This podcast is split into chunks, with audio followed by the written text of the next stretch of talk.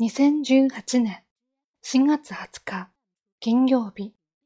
レコードの思い出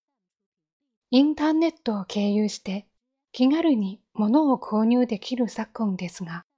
一昔前はそのような環境はありませんでした。エンさんは実家へ帰った時押し入れの中から古いレコードを発見しました。ジャケットを見ると小学生の頃に初めて購入したものでした。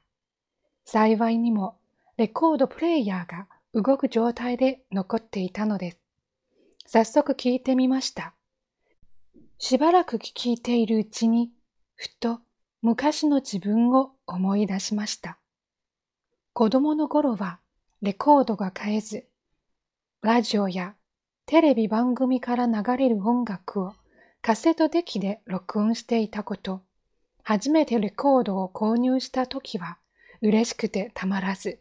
とても大切にしていた思い出が蘇ってきたのです。